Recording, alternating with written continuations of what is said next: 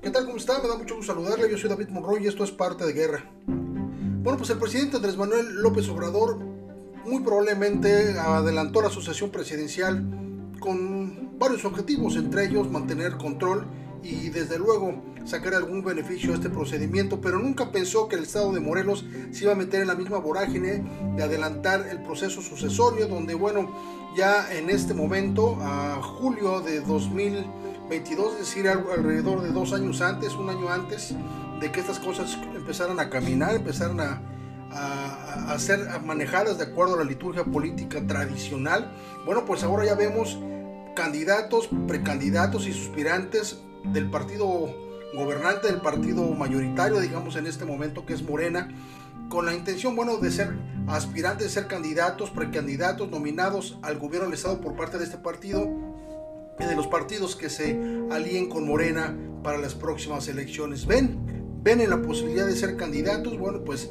la posibilidad justamente de ser gobernadores de este estado, pero no todos pueden ser, no todos pueden ser candidatos, por supuesto, una sola persona va a poderlo ser. Puede ser un hombre o puede ser una mujer. Sin embargo, de todos estos aspirantes, de todos estos que suspiran por la posición, hay algunos que el nivel político que tienen, la circunstancia que enfrentan y desde luego la capacidad que ofrecen no les da para ser todavía candidatos al gobierno del Estado y mucho menos ser jefes del Ejecutivo en la siguiente elección. Me parece que Morena se está acercando peligrosamente a una balcanización si desde la dirigencia estatal no se pone orden y se indique cuáles van a ser los procedimientos, cómo eh, se va a realizar esta selección, por supuesto, eh, muy posterior, muy, muy posterior a la renovación de la dirigencia estatal, pero también es muy importante que los que quieren de verdad ser candidatos al gobierno del Estado, en Morena, entiendan una cosa no van a ser los procesos al interior de Morena nada más lo que va a definir. No va a ser eh, el dedo de, o, el, veto del gobernador del estado.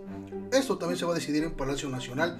Eh, desde mi punto de vista me parece que hay dos o tres candidatos que en lugar de estar pensando en la candidatura gubernamental, muy probablemente pudieran estar pensando en representar a sus distritos en el próximo Congreso Federal, porque para eso les va a dar, y no porque no la merezcan. Insisto, afortunadamente en este momento los afortunadamente para Morelos afortunadamente para Morelos en este momento muchos de los que quieren ser candidatos al gobierno tienen un trabajo probado experiencia y por supuesto la posibilidad de llegar y de poder reconstruir mucho de lo que ha perdido el estado de Morelos en los últimos no sé 12 años muy probablemente aquí el reto mayor es para Morena para la próxima dirigencia de Morena y desde luego para los propios militantes y los que quieran participar en la contienda para evitar que esta circunstancia a favor que tiene Morena se resquebraje y se les quede entre los dedos.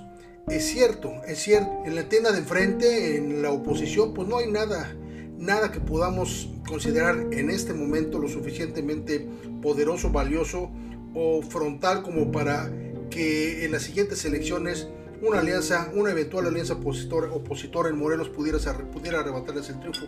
Yo lo veo muy difícil, vemos un PRI absolutamente desdibujado, inexistente, vemos un PAN solamente dominando, si es que alguna vez lo hizo en los últimos tiempos en la ciudad de Cuernavaca, con un candidato que ellos pretendían impulsar, que ya eh, muy seguramente en los próximos meses, próximas semanas estaremos viendo un rompimiento absoluto. Y bueno, ¿De qué otro lado podemos un PRD inexistente? Ya no tiene el registro.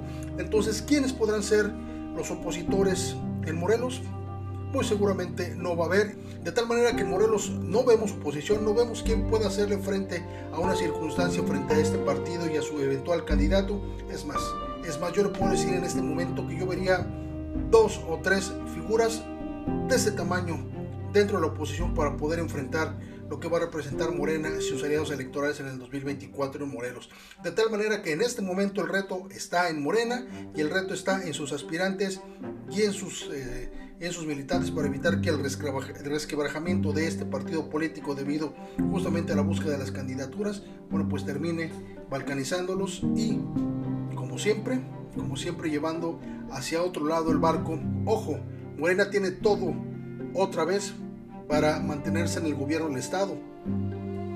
Morena es uno de esos misterios en la política donde este partido tiene todo, pero absolutamente no controla nada. Sin embargo, tiene una circunstancia político electoral muy a su favor para el 2024. El reto está en Morena, el reto está entre los aspirantes, evitar la balcanización, caminar hacia la unidad y desde luego sacar posiciones lo suficientemente atractivas para la ciudadanía. Reitero, yo enfrente no veo a ninguna oposición, no veo personajes que les pudieran hacer frente.